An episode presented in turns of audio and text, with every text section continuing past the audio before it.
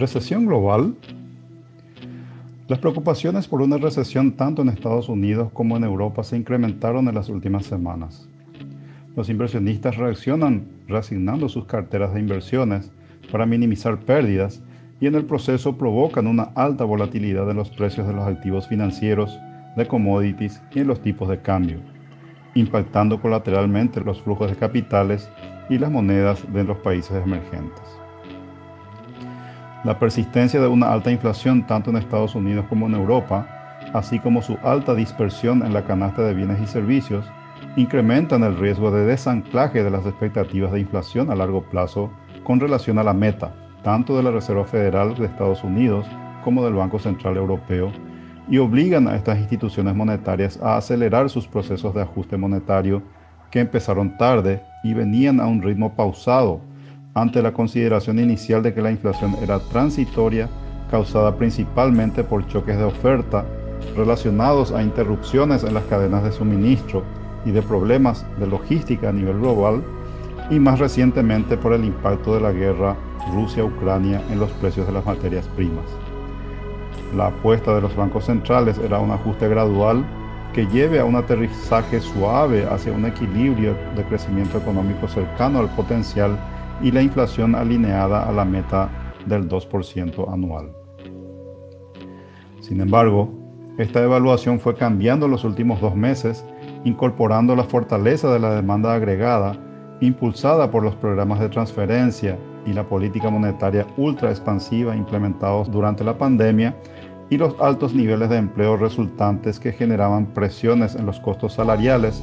cuya incidencia cada vez mayor en el proceso de formación de precios de todos los bienes y servicios presagian una inflación alta por un periodo prolongado de tiempo.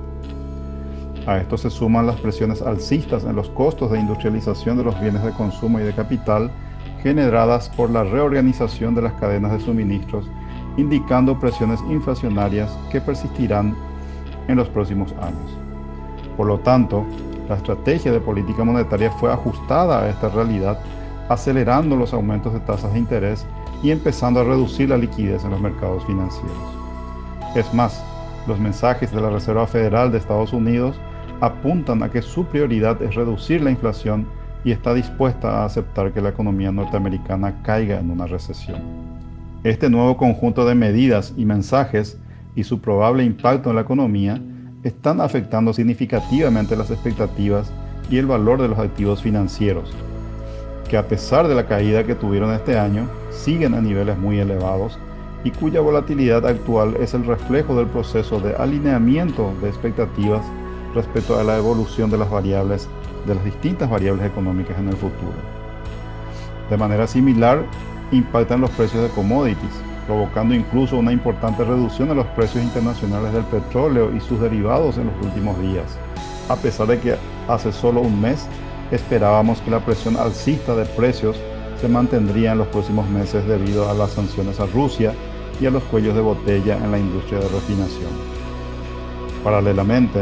la reacción más rápida de la Reserva Federal en ajustar la política monetaria vis a vis el Banco Central Europeo fortaleció al dólar frente al euro, rondando la paridad actualmente. Y ante los mayores riesgos financieros, el dólar se convierte nuevamente en refugio seguro absorbiendo capitales del resto del mundo, golpeando a los países emergentes y a sus respectivas monedas en los últimos días. En resumen, la probabilidad de un aterrizaje duro en los países desarrollados y de una recesión global es elevada y creciente. Los niveles de endeudamiento, que alcanzaron picos sin precedentes en todo el mundo, son un factor de vulnerabilidad adicional a escala global. Con esta perspectiva, es importante mantener una extrema prudencia y austeridad en la política fiscal y en el ritmo de endeudamiento del sector privado, para estar preparados para enfrentar un eventual entorno negativo que si ocurre impactará al país, pero cuyos efectos pueden ser mitigados para evitar una crisis económica y social.